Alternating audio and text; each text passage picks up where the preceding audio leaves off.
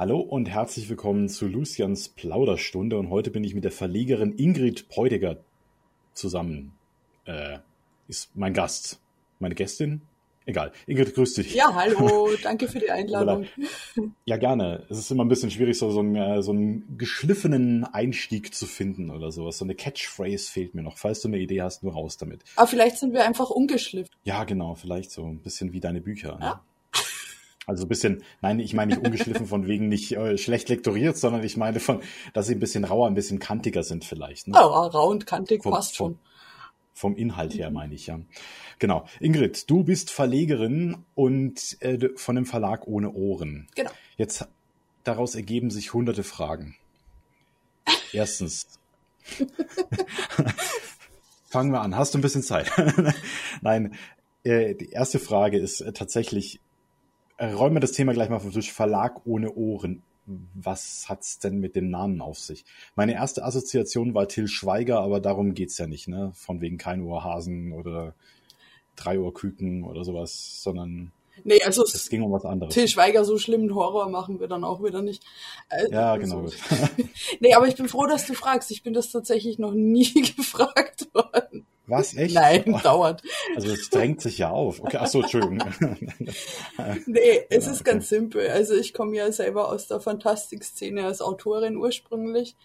Und da war mir alles immer ein bisschen sehr urig. Orks, Elfen. Ne?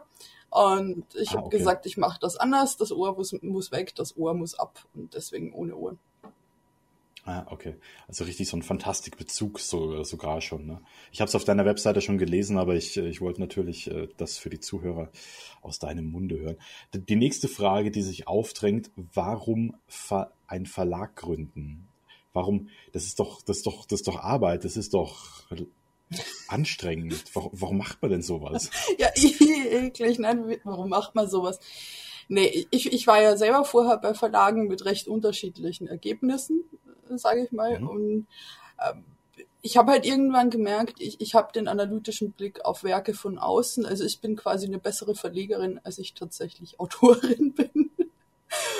Mhm. Und mir, mir macht's einfach Spaß. Ich, ich lese schon immens lang. Das ist eine der Tätigkeiten, die ich am frühesten angefangen habe. Bin familiär ein bisschen vorbelastet, weil mein Papa Drucker ist und Grafiker. Und mhm. Bücher haben immer so eine riesige Rolle in meinem Leben schon gehabt. Warum nicht selber machen? Ja. dann ist es ja schon fast zwangsläufig. Ne? Dann kommst du aus der Nummer eigentlich gar nicht mehr raus. Nö. Ja. ja. genau. Du, ich habe jetzt so ein bisschen rausgehört, dass du schon mal als Autorin unterwegs warst. Soweit habe ich jetzt nicht recherchiert. Aber ist das korrekt oder? Äh, das ist völlig richtig, genau. Ich habe bis äh, 2013, 14 unter meinem bürgerlichen Namen, also Ingrid Pointecker, halt äh, Fantastik gemacht.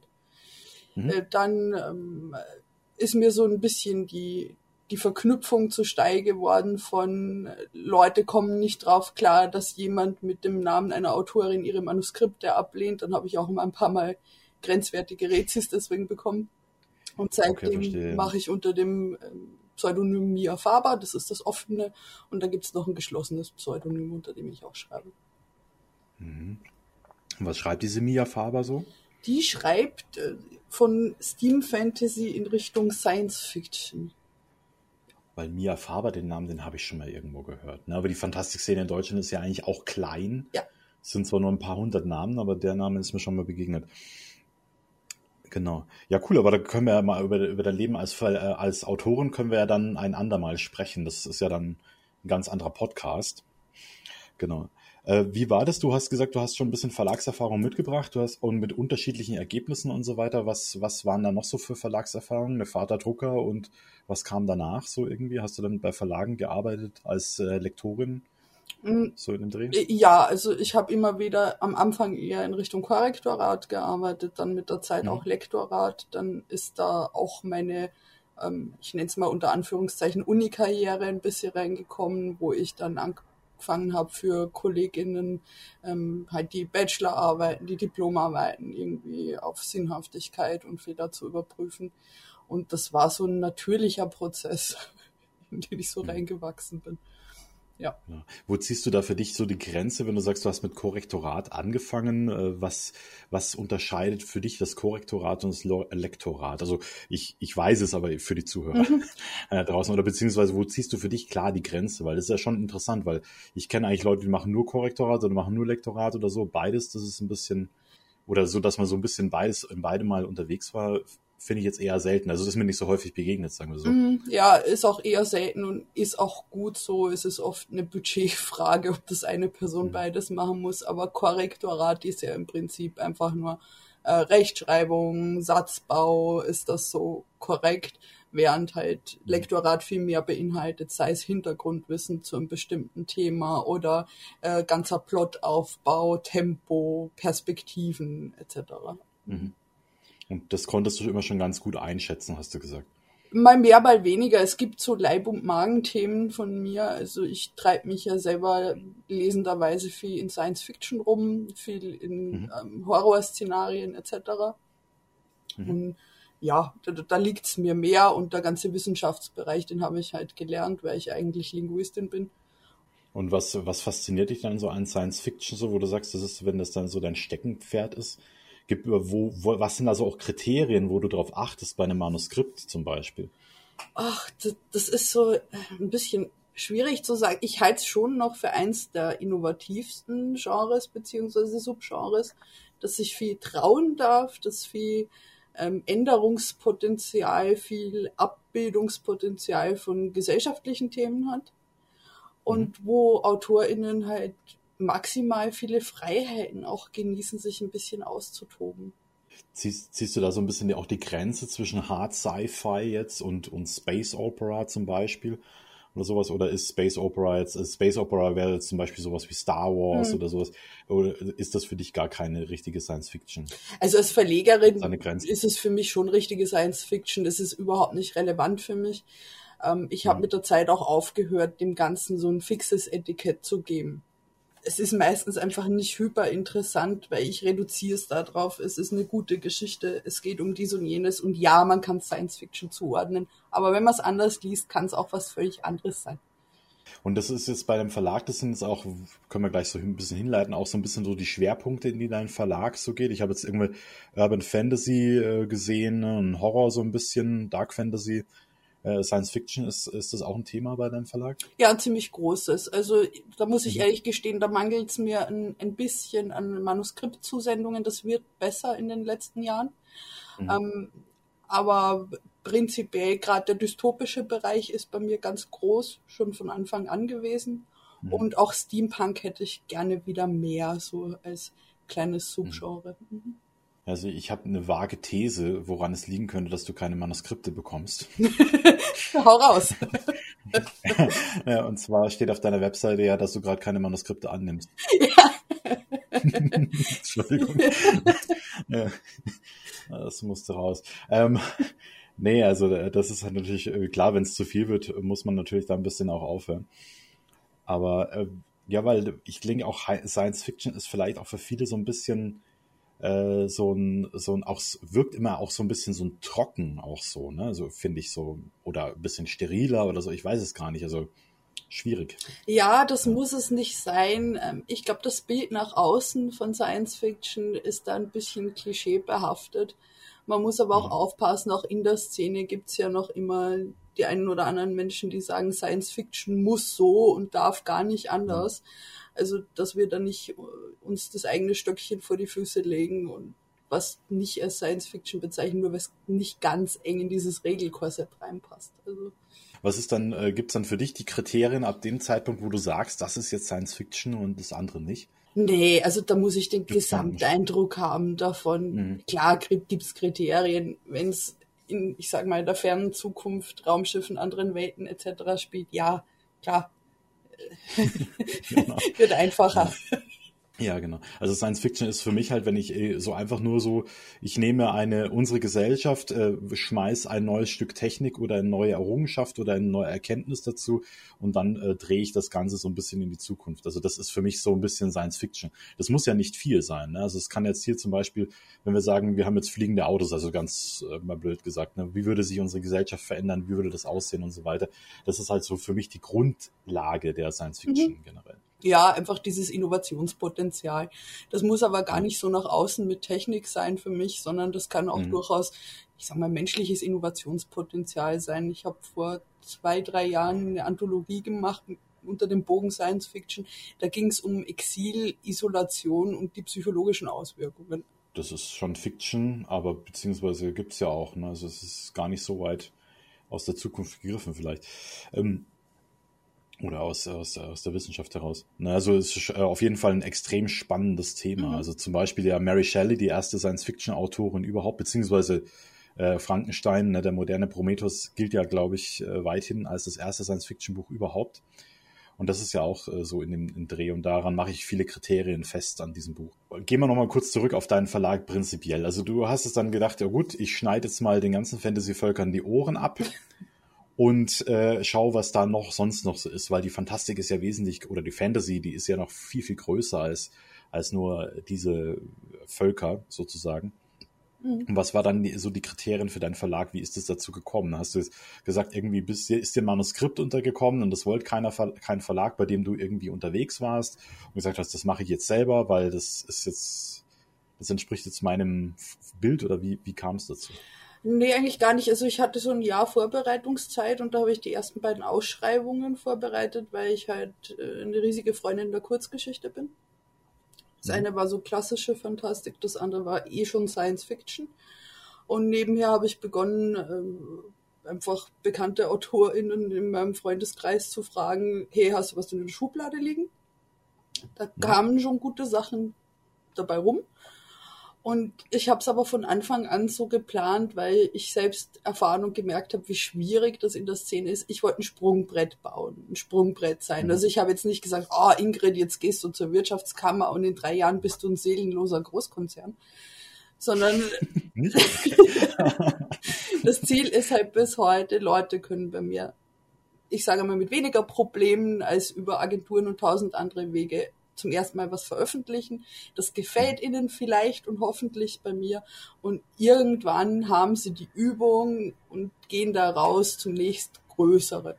Also das ist ja auch eine interessante Haltung, ne? Also weil äh, ich habe den Eindruck bei manchen äh, Verlagen, dass die halt auch versuchen, ihre Autoren einfach zu halten, aber selbst von sich in, so, so zurückzutreten vor dem Menschen, der da vor einem steht und zu sagen, du, ich äh, gebe dir hier eine Möglichkeit, und dann gehst du weiter und gehst deinen Weg. Das finde ich eine ganz, ganz große Haltung. Danke, danke. Ich meine, ich schließe ja auch nicht aus und ich freue mich, wenn dann jemand das Abenteuer Großverlag oder Self-Publishing oder sonst was hinter sich hat. Und bei mir hat sich die Person wohler gefühlt, ist ja die Tür immer noch mhm. offen. Und ja. wir haben beide was davon, wenn es gut geht am Ende. Ja. Mhm. Wie ist denn das eigentlich mit Ausschreibungen für Kurzgeschichtensammlungen? Ich habe jetzt äh, man hört es bei dir ein bisschen, du kommst aus Österreich. Ja. In Deutschland habe ich immer das Gefühl, dass äh, Kurzgeschichte, ich habe mich eigentlich eher auf einen äh, viel stärkeren äh, Dialekt, sagt man, ja, äh, gefreut, was du schon gesagt hast. das könnte mir passieren, wenn ich mit dir spreche, aber das ist äh, absolut cool. Okay. Und äh, wie ist wie ist denn das mit, mit den Ausschreibungen jetzt zum Beispiel? Also warum machen Verlage das? In Deutschland habe ich das Gefühl, dass Anthologien eigentlich eher wenig gelesen werden. Außer jetzt so Verlage wie der Thorsten Loft zum Beispiel, äh, der ja fast sein ganzes, äh, fast alles nur um Anthologien rumbaut, äh, habe ich den Eindruck, das wird eher weniger angenommen. Wie ist das denn in Österreich bei dir oder generell der deutsche Markt? Wie siehst du das? Ich meine, generell zu Österreich, der österreichische Markt ist nicht so groß. Ich verkaufe die meisten Bücher nach Deutschland tatsächlich. Ähm, mhm. Und äh, weil du Thorsten erwähnt hast, ich glaube, er hat da früher mal ein paar sehr kluge Blogposts dazu geschrieben. Ähm, so richtig hyper erfolgreich ist, glaube ich, niemand mit Anthologien. Also das mhm. machst du, weil, weil, du einfach gern Anthologien machst. Und es ist schön, mhm. wenn sich eine mal total gut verkauft und, und die anderen sich selber ganz gut tragen. Das ist schon das höchste der Gefühle. Aber Faktum ist, dass ich viele von meinen sehr guten späteren RomanautorInnen über Kurzgeschichten gefunden habe. Das ist die eine Dimension und das ist halt einen sehr kleinen, treuen und lieben Leserinnenkreis gibt, äh, die, die sich über Kurzgeschichten den, den Verlag erschlossen haben und die das auch regelmäßig möchten. Mhm. Also, von daher ist es viel ja. Arbeit, aber es macht Spaß. Es ist ja klar, also das, ich habe letztens jetzt auch eine Anthologie rausgegeben, die ist noch keine Woche alt. Äh, das war auch sehr viel Arbeit. Ich habe mir das anders vorgestellt. und das, ich habe nur mit vier Autorinnen zusammengearbeitet und äh, die habe ich auch persönlich angefragt. Und selbst das war schwierig. Ähm, also jetzt nicht wegen den Personen, die letzten Endes in dem Buch gelandet sind, sondern ich hatte noch viel mehr angefragt und äh, da ist immer wieder irgendwie irgendwas, es war schwierig, es war einfach nur schwierig. Ja. Und ich kann mir das halt vorstellen, wenn man das regelmäßig macht. Ich weiß nicht, wie viele Autorinnen sind bei dir so drin? Äh, Im Moment, also insgesamt im Verlag kratzen wir an der 150 mit, mit allen Anthologien Krass. und mit allen Romanen. Mhm. Und ja, das ist halt schon eine Challenge, aber ich komme brotberuflich aus dem Projektmanagement-Bereich. Also mhm. ich sollte das hinkriegen, rein theoretisch. Ist denn der Verlag, also von dem Verlag kannst du nicht leben, oder? Nee. Aber wenn du sagst, du bist da eh Sprungbrett, dann ist das ja auch gar nicht so dein Antrieb gewesen, oder liege ich da falsch? Naja, ich freue mich natürlich, wenn es mehr wird. Luft nach oben ist immer. Aber ich möchte mir den Druck nicht machen, davon leben zu müssen. Ich möchte nicht äh, irgendwann rumstehen und sagen, alles steht und fällt mit dem Verlag, weil ich glaube, das mhm. ist jetzt meine persönliche Einschätzung, ich hätte dann irgendwo die Leidenschaft nicht mehr dafür. Also ja, es, mhm. es, äh, es, macht schon extrem viel Druck, das stimmt. Ja. Mhm. Bin anderweitig ja auch Freiberuflerin, also ich kenne den Druck mhm. durchaus, aber da weiß ich halt, da habe ich meine Projektstunden, die sind dann abgehakt und dann kommt die Kohle rum. Mhm. Und während beim Verlag halt jedes Projekt so ein bisschen was Abenteuerliches hat. Mein Gedanke wäre halt nämlich gewesen, wenn du dann auf Biegen und Brechen mit einem Verlag Geld verdienen willst, dann musst du halt vielleicht auch Dinge tun, die dir dann am Ende des Tages gar nicht mehr entsprechen. Mhm. Also irgendwie ein populäres Thema aufgreifen, wo du sagst, es passt eigentlich gar nicht zu deinem Verlag oder sowas, weil, weil du halt jetzt gerade das Glück hast, dass die Welle gerade ist und dass du ein Manuskript da dementsprechend reinbekommen hast oder sowas, solche Sachen. Ne? Ja. Also das äh, stelle ich mir dann äh, schon äh, gut vor. Da ist es vielleicht schon besser, äh, nicht, äh, also freier zu sein, sozusagen zumindest. Auch Dinge zu tun, die man tun kann. Genau, wie ist denn das, wenn du sagst, wenn du so ein Buch rausbringst, das ist mal keine Anthologie, sondern wirklich einfach ein Buch, wie wir, wie man das kennt. Entschuldigung. ähm, nein, äh, was, was, was entstehen da für Kosten? Also, wenn du darüber sprechen möchtest, wenn nicht. Also, ich finde es immer ganz gut, auch mal ein bisschen übers Geld zu sprechen. Ich weiß, äh, viele Künstler finden das sehr unsympathisch. Aber wenn es auch um Verlage geht und Bücher, dann letzten Endes geht es halt auch wieder ums Geld. Ja. Ne? Man muss erst das Geld zur Verfügung haben und dann auch vielleicht schauen, dass man vielleicht ein bisschen was davon wieder reinkriegt. Genau, wie ist das bei so einem Buch? Also ich rede da gern drüber. Es ist sehr verschieden tatsächlich, was ein hm. bisschen äh, scheiß Antwort ist im Endeffekt. Aber wenn ich nehme vom, vom Anfang an einfach über die Zeit, also ich bezahle mich ja nicht selbst. Mhm. Darf man ja nicht nachdenken, die man reinsteckt. Aber du bist. Das macht kaum einer. Nee, also mit, mit einer guten Covergrafik, mit einem ordentlichen Marketing dahinter, mit Lektorat, Korrektorat, vielleicht noch Sensitivity Reading. Und dann hast du mhm. durch so eine nette Pandemie noch eine Verzögerung bei Druckereien drin, weil denen das Papier mhm. fehlt, bist du halt selbst bei einer hunderter Auflage von einem Buch schnell im Bereich von mehreren tausend Euro, die du reingesteckt hast, bevor das erste Buch über die Ladentheke geht. Ja. ja. Und das kann eben von 2000 Euro hoch bis 8000 Euro alles sein. Ich habe es auch mit dem mit der Preisspanne habe ich schon gerechnet. Weil ich bin ja auch mal, ich bin eigentlich äh, vom Herzen her Self-Publisher, aber ich bin durch äh, widrige Umstände bei einem Verlag gelandet. Nein, Quatsch. aber das hat sich halt einfach so ergeben und die hat mir dann mal erzählt, wie viel äh, so, so ein Buch bei ihnen kostet und ich bin schier aus alten Wolken gefallen. Also ich brauche ja auch so etwa 1200 Euro oder sowas, bis ich ein Buch auf dem Markt habe. Aber das, äh, die Summe, die sie mir genannt hat, die war ja, das war krass. Mhm. Ist hier nachzuhören im Podcast, das so, so etwa 10.000 Euro oder sowas äh, sind das bei denen. Ja, also da, da steckt ja, man schon rein. Also das ist ja. das Lästige für Verlage ist ja wirklich, und da unterscheiden sich kleine und große nicht großartig. Die Leute meinen, ähm, das Buch kommt raus und wenn ich eine große Lieferung absetze, zum Beispiel an einen Großhändler, habe ich sofort die Kohle herin. Die meisten, die hm. aber nicht Einzelkundinnen sind, haben Zahlungsfristen von drei bis vier Monaten. Das heißt, ich jag dem mhm. Ganzen eigentlich immer so ein Buch hinterher. Und wie ist das bei Anthologien so, dass du, also nicht jetzt vom Geld her, sondern wie viele Autorinnen äh, nimmst du damit auf in eine? Hm, ist unterschiedlich, weil, weil es mir wirklich primär um die Geschichtenqualität geht. Ähm, ich sage mal, für LeserInnen optimal ist irgendwas maximal bei 16. Wenn es extrem mhm. gute Geschichten sind, darf es auch schon mal Richtung 20 gehen. Und ja. wenn nur fünf da sind, sind nur fünf da und man macht ein winziges Buch. Drin. Aktuell läuft auch eine, also du, äh, du möchtest gerade keine Manuskript-Einsendungen, mhm. das habe ich äh, schon festgestellt. Das ist auch jetzt überhaupt nicht mein Antrieb. Wie gesagt, ich bin vom Herzen Self-Publisher. Und aber für die Leute da draußen ist es halt wichtig, also empfehle ich sowieso immer, schaut auf die Verlagsseite und schaut, was der Verlag will und ob er was will. Aber wie viel Einsend aber wie viele Einsendungen waren das bei dir denn so, als du noch das offen hattest? Das finde ich immer interessant zu erfahren. Also das ist eine seltsame Anekdote, die Grit auch ganz gut kennt, die Kollegin vom Artskript Fantastik. Ich habe bei den Fehler gemacht, nicht drauf zu gucken, wann ich wieder zumachen soll, hatte dann fast einen Monat offen und hatte 400 Angebote fast. Mhm. Und das ist nichts, was eine Einzelperson realistisch überblicken oder leisten kann im Endeffekt. Ja, ist schon krass da draußen, ne? Es gibt so viele Autoren. Ja, ich meine, man muss es differenzieren. Es fällt einiges weg dadurch, dass es Massen-E-Mails an 60, 70 Verlage sind und mhm. das Thema vielleicht nicht passt. Ich kriege ja von der Autobiografie bis zum Kochbuch alles. Mhm. Und ja gut, da kann man schon aussieben. Genau. Ja, aber aussieben ist halt auch wieder Zeit, die ich ehrlich gesagt ja, lieber woanders reinstecken würde. Nee, aber das ist, das wollte ich mir auch gerade sagen, das sollte da nicht drüber nachdenken, finde ich ja schon seltsam, ne? Also wenn man den Kochbuch schickt, also okay. Aber gut, vielleicht findet man es ja irgendwie, ne? Wenn ich so. Kann mir, kann mir nicht vorstellen, was in den Leuten, in den Köpfen von den Leuten so vorgeht oder sowas. Dass man das irgendwie standardisiert macht oder so an viele Verlage, klar, aber das Thema muss halt immer passen, finde ich. Aber 400 Manuskripte finde ich, äh, glaubst du, dass das viel ist oder dass das äh, eher so weniger ist, was bei dir angekommen ist bei 400 Manuskripten? Weil ich könnte mir schon vorstellen, dass das im guten Durchschnitt liegt von Verlagen das so bekommen. Ich glaube auch und dadurch, dass ich relativ selten geöffnet habe, weil meine StammautorInnen halt immer mal wieder zu mir ankamen und gesagt haben, du, ich hätte wieder was. Das war ja der Grund, warum ich jetzt einfach lang zu hatte und noch zu habe, hm. ähm, dass da einfach Leute, mit denen ich schon jahrelang gut zusammengearbeitet habe, gesagt haben, hey, ich hätte da was in der Pipeline, kann man vorstellen, das passt wieder zu dir, würde ich gern mit dir machen.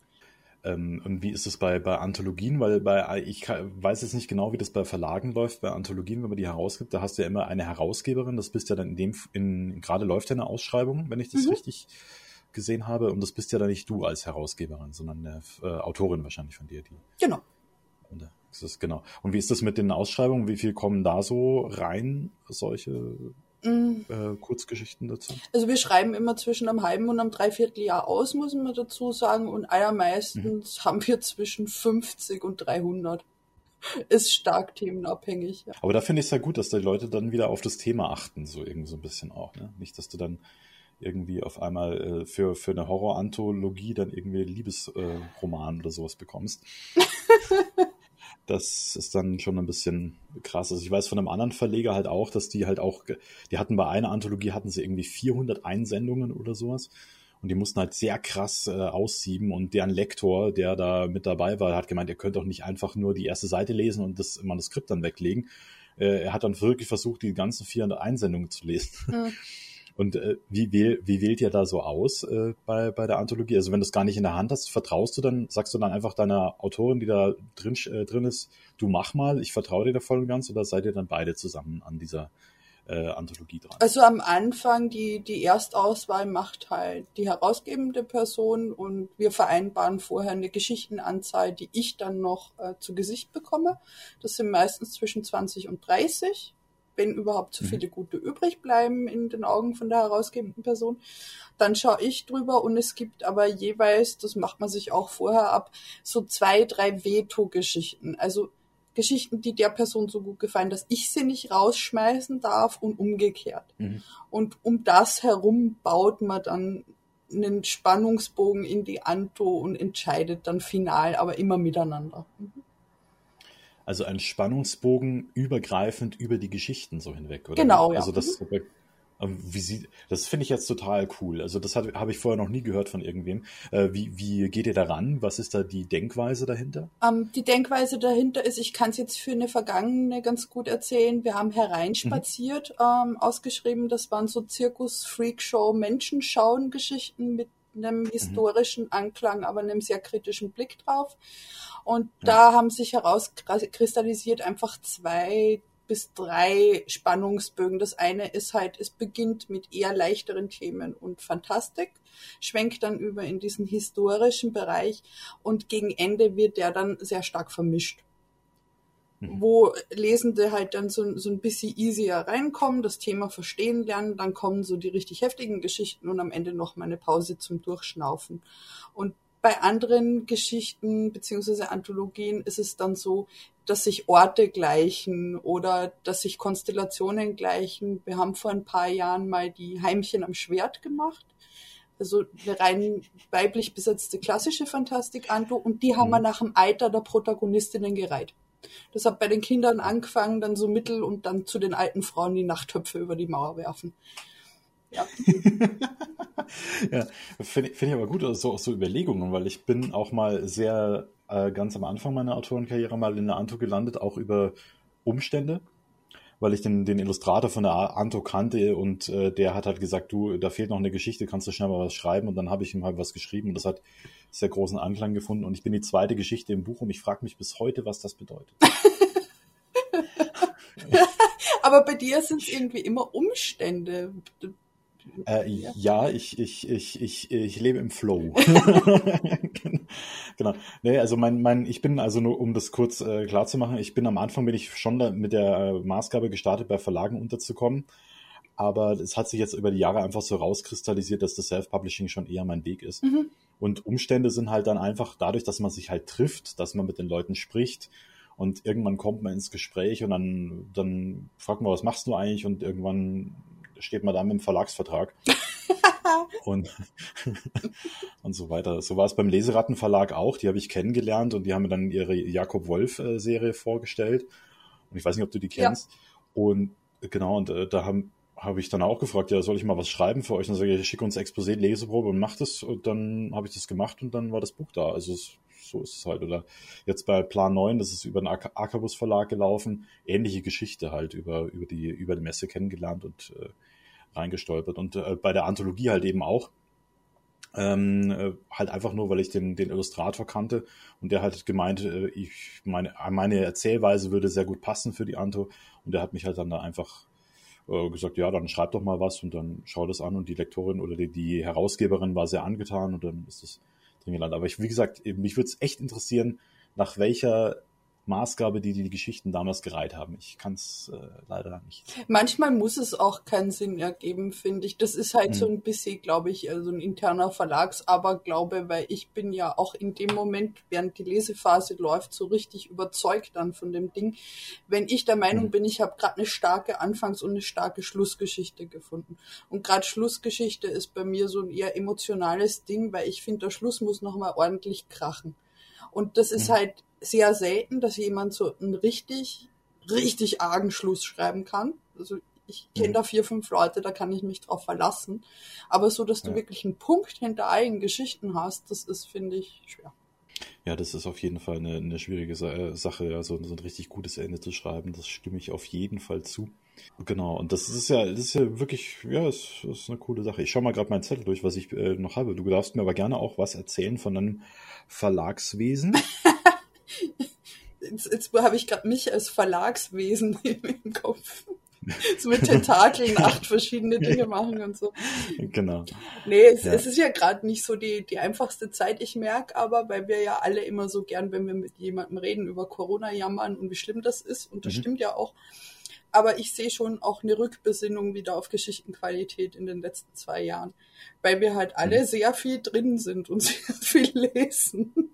Mhm. Und mir macht es zum Beispiel unglaublich viel mehr Spaß, äh, seit ein paar Monaten wieder, weil dieses ganze Hamsterrädchen von draußen noch fünf Sachen ins Auto schmeißen, vier Messen hintereinander etc., das fehlt weg. Mhm. Es ist ja nicht nur lustig, ja. so auf Messen gehen und so, es ist auch anstrengend. Ja, wem sagst du das? Ne? Also ich bin nach so Messetagen bin ich gerädert. Ja. Das ist, das ist. Ich habe überlegt, ob wir uns schon mal begegnet sind. Ich bin aber nicht sicher. Und zwar auf der auf dem Buchhorn, auf dem letzten, da bin ich mit einer Autorin. Ich habe mir erst überlegt, Verlag ohne Ohren, den hast du doch schon mal irgendwo irgendwie gesehen. Und dann hab, bin ich deine Bücher durchgegangen. Mhm. Und da habe ich gesagt, ah, eine meiner Lieblingsautorinnen ist bei dir verlegt. Wer denn? Und über die äh, Elea Brandt. Ah, Und äh, das kann durchaus sein, dass wir letztes äh, Mal, als der Bukon noch äh, offline stattfand, äh, dass wir uns da begegnet sind, kurz am Stand. Da, ich habe die Elea Brandt da über den grünen Klee gelobt, beziehungsweise äh, völlig verdient. Und da habe ich gesagt, da hast du eine ganz großartige Autorin, aber ich weiß nicht, ob du das warst. Ich kann das leider nicht mehr. das kann sein, äh, aber es ist urschön und Elia wird ja zum Glück verdienterweise sehr oft gelobt bei mir am Stand.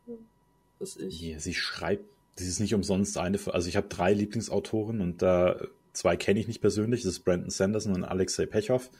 Und Elia Brand ist so die, die dritte in der Runde. Also wirklich da, über die geht eigentlich nichts drüber. Mhm. So, äh, so von, äh, von Dingen, ja, die möchte ich auch mal einladen hier zu einem Podcast. Ich traue mich nicht. Nee, nö. die habe ich schon, nein, die habe ich schon auf der Liste, habe ich schon auf der Liste für. Also sie weiß noch nichts von ihrem Glück, aber genau. Und sie hat, äh, bei dir hat sie ähm, Sand und Wind und Sand und Klinge veröffentlicht. Genau. Ne? Und wie passt das jetzt so ein bisschen in dein Genre? Weil es ist äh, bei dir im, äh, auf, dem, auf der Seite ist es als Low Fantasy gelistet und ich würde sagen, dass das passt, Mhm. oder? Äh, Habe ich es richtig? Genau. Und äh, wie war das so, der Prozess? Äh, kanntest du die Elea schon länger oder wie ist die zu dir gekommen? Nee, gar nicht. Weißt du da noch die Story? Nee, nee, sie hat es eigentlich ganz äh, regulär bei mir eingeschickt. Ich bin mir jetzt gerade nicht mehr sicher. Wir sind uns vorher ein paar Mal begegnet, so in dieser kleinen Buchbubble. Da hatte Mhm. sie schon mal angeteasert, was schicken zu wollen, wenn ich mich Mhm. recht erinnere. Und was mich gekriegt hat bei ihr war einfach, ich bin seit vielen, vielen Jahren Rollenspielerin, begeisterte und für mich war es gleichzeitig so ein cozy Heimkommen in eine Welt voller Abenteuer, voller Wüste, voller Gedöns, Ja. aber mit dem Anspruch einfach anders zu sein, divers zu sein, starke Charaktere drin zu haben. Also das hat Ja. für mich gestimmt. Mhm. Also das fand ich eben bei ihr auch sehr gut, dass sie also auch äh, queere Charaktere einfach schreibt. Mhm. Ja, ohne dass jetzt irgendwie was Großartiges, Schlimmes drumrum ist, sondern einfach mit einer Selbstverständlichkeit, die diese Charaktere einbringt. Die sind halt einfach da. Ja. Weil normalerweise, wenn du irgendwie einen queeren Charakter hast, sei er lesbisch, schwul oder sonst irgendwas, äh, ist normalerweise dreht sich ja die Geschichte immer um das. Aber das ist eben bei ihr nicht, also zumindest in, in Sand und Wind war das jetzt so, dass, dass halt sich die Geschichte nicht wirklich darum dreht, sondern das ist einfach, das ist halt einfach normal. Ja, Und das fand ich bei ihr einfach so genial an der Stelle. Unter anderem, da gibt's noch viele Faktoren. Mhm. Was ich auf deiner Webseite noch gesehen habe, was ich sehr sympathisch fand, war diese Geldspende für Leser, Mhm. sodass du da irgendwie, äh, kannst du darüber äh, irgendwas erzählen? ähm, ja, klar. Also auf der unromantischen Seite war das der, der größte Beef, den ich mit dem Finanzamt jemals hatte. Aber ich, ich hab, da hatte dann eine sehr ähm, nette Finanzbeamte, die mir gesagt hat, wie wir das regeln.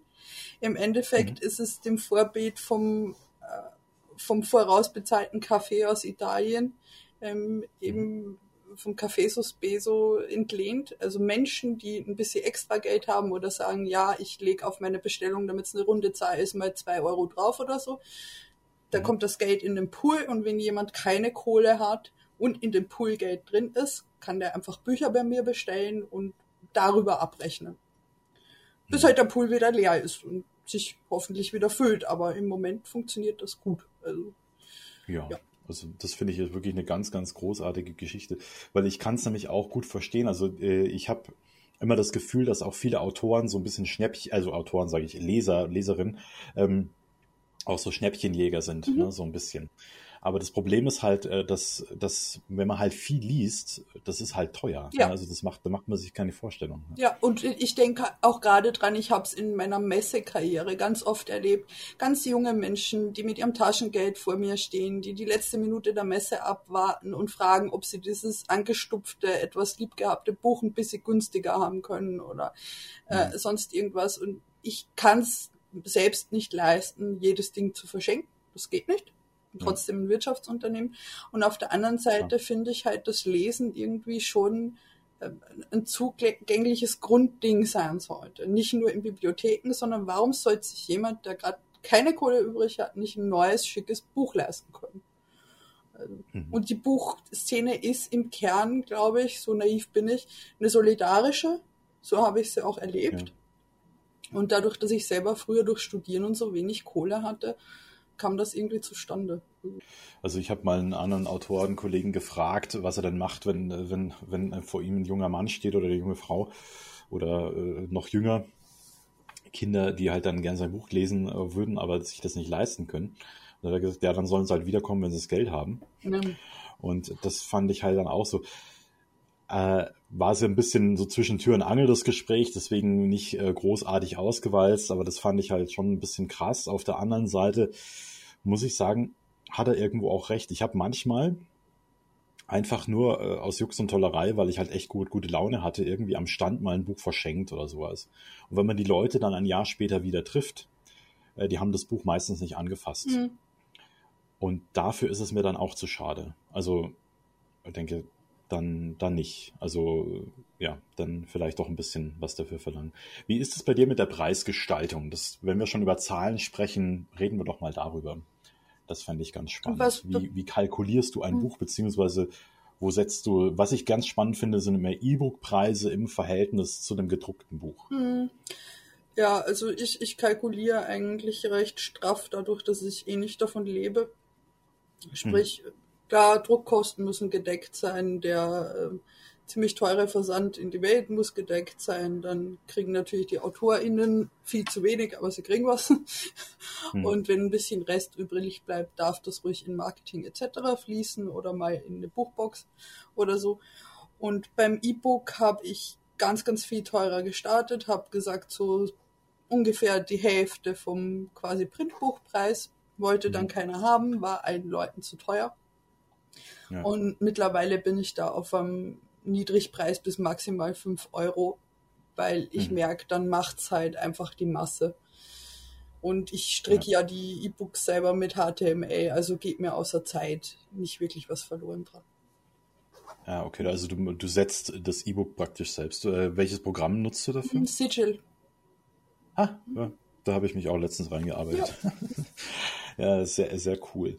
Ist es also für dich also nicht nur so ein Abfallprodukt, das E-Book, weil ich habe manchmal den Eindruck, dass es für viele Verlage oder Autoren oder sowas auch irgendwie so, ja, E-Book gibt's zwar, aber ich muss mich damit nicht befassen und das ist ja eh nur in der Datei oder sowas. Das ist für dich also auch wirklich ein wertige, eine wertige Sache, wo du sagst, da investierst du auf jeden Fall Zeit rein. Ja, total. Also äh, sowohl aus dem Persönlichen raus. Ich bin ja dann zutiefst unromantischer Mensch. Ich will ja eine Geschichte lesen und ich wohne seit mhm. Ewigkeiten mhm. in einer kleinen Wohnung. Ich glaube, wir haben hier mittlerweile zwei Menschen miteinander Bille Nummer 13 voll und irgendwann mhm. geht's nicht mehr. Ähm, und ich ja. finde halt einfach, es, es ist die Zukunft und die Leute nehmen es gut an. Ähm, mhm. Bei manchen Büchern ist es so, dass sich E-Book um Vielfaches mehr verkauft als Print bei mir. Und ja. das ist völlig in Ordnung. Es ist genauso ein Buch. Und ich habe sowieso, ähm, das ist vorher unter den Tisch gefallen, das erste halbe Jahr nur mit E-Books gestartet, weil mhm. ich keine Ahnung hatte, wie ich sonst die Printauflagen hätte abschätzen sollen. Ja. Und danach hatte ich eine lange Phase, wo ich immer das E-Book und dann so ein halbes Jahr, Jahr später das Print nachgeschoben habe und mittlerweile geht's mhm.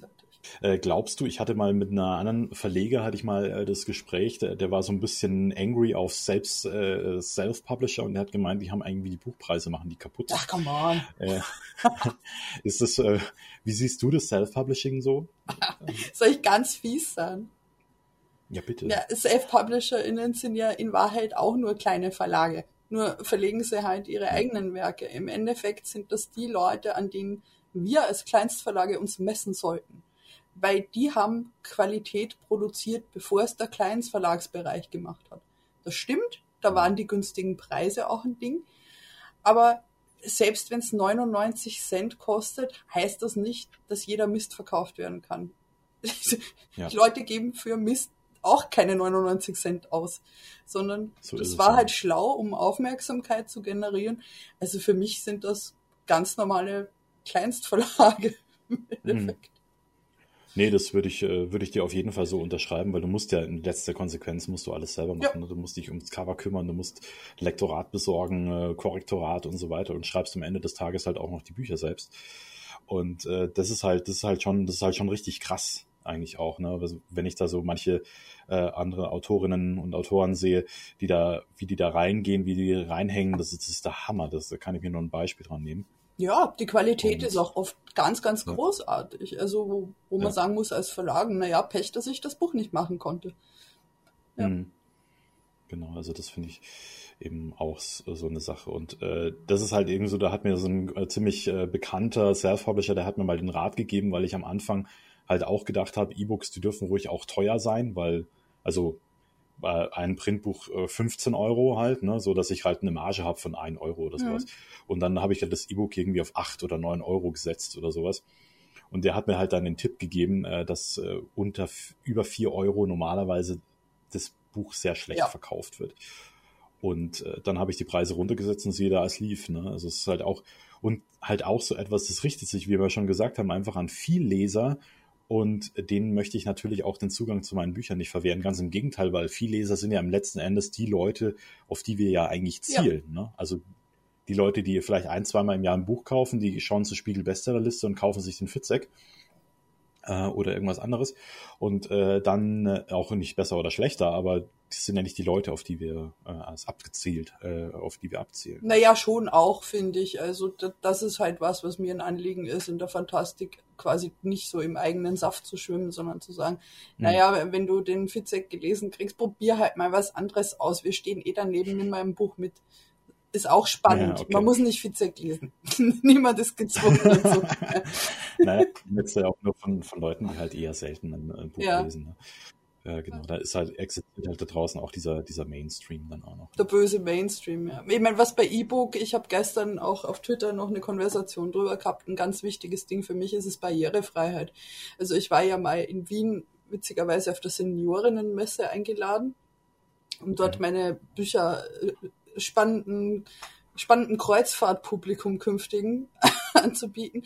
Ja, und klar ist die, für die E-Book total genial. Ich meine, wenn die Brille nicht mehr mhm. ganz passt, man sieht schlecht, etc. Mhm. Äh, und, und genauso der, der ganze Bereich, wenn jemand motorisch eingeschränkt ist und keinen 600 Seiten Wälzer die ganze Zeit hochhalten will beim Lesen, da ist E-Book echt gut. Ja. ja.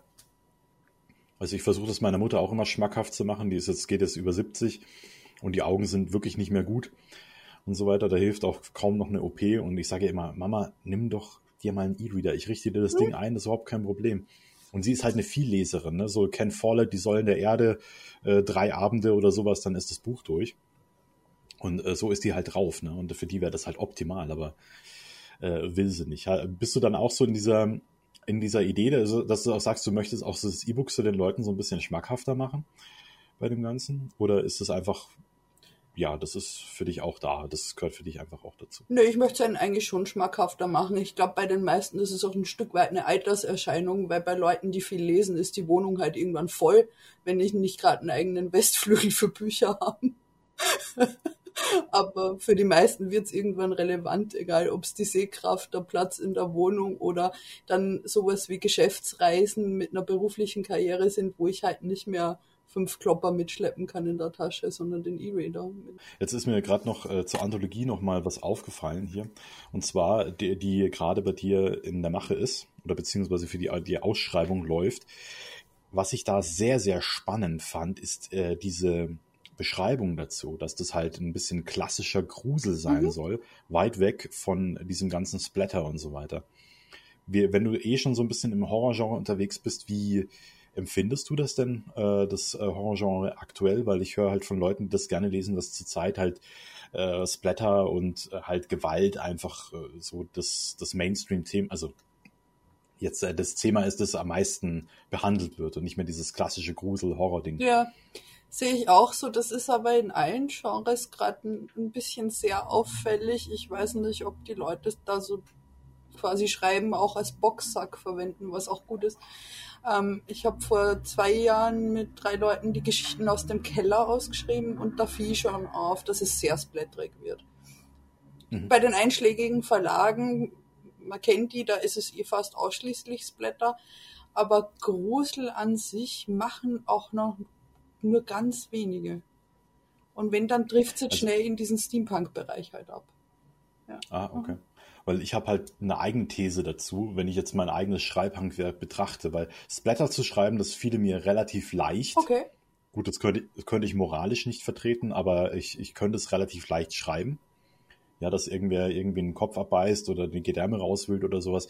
Aber einen subtilen Horror zu vermitteln, das ist, ich glaube, das ist extrem ja. schwer. Also das ist für mich so eine der Meisterschaften äh, beim Schreiben schlechthin. Ich meine, ein Splatter so rüberzubringen, dass er halt äh, schlüssig ist. Also Gedärm ist ja auch nicht hm. Gedärm. Also ja. wenn man das viel liest, ähm, man hat ja schon auch Qualitätskriterien, hoffe ich, irgendwo. Ja, doch. Ja. Also ich lese sowas überhaupt nicht, deswegen ich habe, deswegen ich schaue wirklich von der weiten Ferne drauf. Ja. Ohne Fernglas. Ja. Ich muss auch sagen, aber. ich bin ein riesiger Horrorfilm-Fan. Aber hm. äh, subtiler Grusel schafft's, wenn er gut ist, mich stärker zu gruseln als der schlimmste Splatter. Also da würde ich, das denke ich auch, aber ich habe da vor so subtilen Grusel habe ich Schiss. Echt? Also in, in, im realen Leben nicht. Äh, da, da ist mir wurscht, wenn ich da nachts irgendwie um drei irgendwie durch irgendwelche Straßen wandere hier in München. Das ist, das ist mir egal. Aber wenn das, wenn das Geschichten das so in meinen Kopf reinkommt, dann also das empfinde ich tatsächlich auch dieses, äh, diesen, dieses, diesen Grusel empfinde ich als sehr unangenehm. Also das, das erweckt bei mir keinen wohligen Schauer oder sonst irgendwas, sondern da bin ich einfach, bin ich nicht Zielgruppe, sagen wir es mal so. Okay, weil der, der kommt ja. bei mir halt gut an, der wohlige Schauer, weil vielleicht mhm. wohne ich da in der richtig morbiden Stadt, weil ich, ich genieße es ja auch an einem, an einem schönen Herbsttag über einen Zentralfriedhof zu spazieren und die mhm. Blätter und die Sonne und äh, es hat halt hier in Wien was gewisses Romantisiertes auch. ja, verstört andere Leute auch. Nichts gegen Friedhöfe, also bin ich auch gern unterwegs. Das sind die stillsten Orte von München. Ähm, aber das äh, erwächst bei mir halt kein, kein, äh, kein Grusel oder sonst irgendwas, mhm. sondern das ist halt einfach ein, ein friedlicher, ruhiger Ort ist das. Also hat eher was von Frieden oder sowas. Ja, bis man jemanden mit einer Kurzgeschichte dran lässt. Dann ist es schnell vorbei mit Frieden. Ja, natürlich, genau. Äh, wie ja, das ist aber auch so, ich weiß nicht, Horror und Humor, das sind, glaube ich, auch so zwei so, so, so Färbungen einer Geschichte, die sehr subjektiv sind, ne? was, was Leute halt gut finden und so weiter. Hast du da irgendwelche Autoren äh, und vielleicht auch von, von dir auch Bücher, die du empfehlen kannst, die so die, dieses Gefühl für dich sehr gut rüberbringen und vermitteln? Mm, also bei, bei Humor ist es eine Anthologie, die wir für eine Weile gemacht haben, das sind missverstandene Monster. Das ist mhm. auf den ersten Blick total lustig. Also Monster, die ihren Beruf nicht mehr richtig ausüben können, die anfangen sich vor Kindern zu fürchten und, und was weiß ich. Und da ist einfach eine, eigentlich eine ganz grausame psychologische Komponente drin in vielen Geschichten. Mhm. Und beim Horror ist es tatsächlich dieses angesprochene, die Geschichten aus dem Keller weil wir es mhm. darauf ausgedehnt haben, dass der Keller nicht immer ein physischer Ort, sondern auch der Keller im eigenen Kopf sein kann. Äh, beziehungsweise heute als E-Book erschienen ist der letzte Traum äh, von Faye Hell, äh, die ja eher, sage ich mal, härteren Tobak schreibt, aber bei mir zum Glück jetzt mit einem Buch gelandet ist. Das ist so ein Roadtrip in einer dystopischen Welt. Aber ich würde mal behaupten, das in der Protagonistin ist schlimmer als das in der Welt draußen. Also das hat für mich auch ganz stark diese Gänsehautkomponente, auch sprachlich. Ja, ist eine gute Sache. Äh, Links äh, findet ihr übrigens alles unten in der Videobeschreibung beziehungsweise Podcast-Beschreibung. Ich würde gerne, wo du es gerade den Begriff Dystopie nochmal in den Mund genommen hast, da würde ich auch noch gerne ein bisschen drauf eingehen. Das ist ja auch ein Teil deines Verlages. Was ist da für dich so ein bisschen das Kriterium, beziehungsweise wie, wie kommt man drauf? Warum schreibe ich jetzt gerne Dystopien? Mhm. Und wieso schaue ich nicht einfach Nachrichten? Naja, 2013, wo ich damit angefangen habe, war es noch nicht ganz so schlimm in den Nachrichten. Oder okay, ich habe es nicht so gemerkt wie heute. Hm. Nein, ähm, jede Dystopie, die, die ich mache, hat auch diesen kleinen Hoffnungsschimmer drin, auch wenn man langsam, lang danach suchen muss. Ich würde auch lieber Utopien machen, aber mir wäre noch keine über den Weg laufen, die ich jetzt so richtig schlüssig gefunden hätte, sie zu verlegen. Also ich habe so einen Spruch, so ein geflügeltes Wort von wegen, jede Dystopie ist eine zu Ende gedachte Utopie. Mhm. Ja, finde ich gut. Und äh, das, das kann ich mir halt wirklich gut vorstellen, was viele Leute so als erstrebenswert finden. Gerade wenn, wenn man so in Silicon Valley äh, so schaut, was die da als erstrebenswert empfinden, denke ich mir auch, also Leute, das ist der blanke Horror, was ihr davor habt. Also zum Beispiel den Tod überwinden und solche Geschichten. Also und das, da finde ich, da ist, das, da ist sehr viel Stoff vorhanden. Ja, es ist auch der Reiz dran, finde ich, auszuprobieren, wo überholt uns irgendwann bei einer Dystopie, bei einer Veröffentlichung die Realität. Wir hatten es ja tatsächlich, dass mhm. wir ein Buch mal sehr eilig fertig gemacht haben, weil dann ähm, in dem Fall in China das Sozialpunktesystem schon eingeführt wurde, was aber teilweise in dem Buch als Motiv drin ist was ich zur mhm. Zeit des Verfassens noch nicht rauskristallisiert hatte. Das war Shape Me von Melanie Vogeltanz. Und äh, was macht das mit einem, wenn quasi die Nachrichten und die Dystopie, die ich gerade auf den Knien liegen habe und lese, wenn, wenn sich das ein bisschen gegenseitig überholt? Aber dann ist es ja trotzdem, kann man es ja trotzdem äh, veröffentlichen und schreiben und so. Klar. Als Mahnung vielleicht sogar, ne? Also das, das gefällt mir sowieso sehr gut, äh, dass du auch mit deinen, ähm, mit deinen Büchern immer so ein bisschen an äh, so ein bisschen auch eine Ebene tiefer gehst. Also das finde ich, finde ich immer sehr, sehr gut und ich liebe das, wenn Bücher mir sowas liefern, dass ich so ein bisschen äh, tiefer eintauchen kann und schauen, was steckt denn eigentlich äh, dahinter. Das, in erster Linie ist es natürlich eine schöne Geschichte vielleicht oder eine gruselige Geschichte meinetwegen. Aber was steckt denn am Ende des Tages wirklich noch dahinter? Danke, danke, das, das freut ist, mich. Also das kann nur gelingen, das finde ich ganz, ganz großartig. Was ich vorher zu diesen Monstern auch nochmal gebracht habe, das habe ich mir auch gedacht, irgendwie, äh, die da so abgelehnt sind oder beziehungsweise ihren Job nicht mehr machen können, weil sie schwer traumatisiert sind. Äh, das ist ja auch so was, eigentlich so, so menschliche Themen, ne? so eine posttraumatische Belastungsstörung, ja. äh, die halt einfach äh, damit einhergeht. Und was auch noch so ein geflügeltes Wort wäre, dass halt dies, hinter jedem guten Witz verbirgt sich eine Tragödie. Das ist halt eben auch so etwas, was man immer irgendwie so mit reinnehmen muss. Also, dass die meisten Witze eigentlich, wenn man sie wirklich äh, überlegt, sehr tra tragisch ja. sind das ist ja auch das, äh, als Verlegerin bin ich ja da total moralelastisch quasi. Ähm, ich, ich mag niemandem vorschreiben, wie er die Bücher zu lesen hat, sondern ich, ich lege mhm. halt quasi aufs Tablett, ja, es ist auch, wie du sagst, eine, eine schöne Geschichte.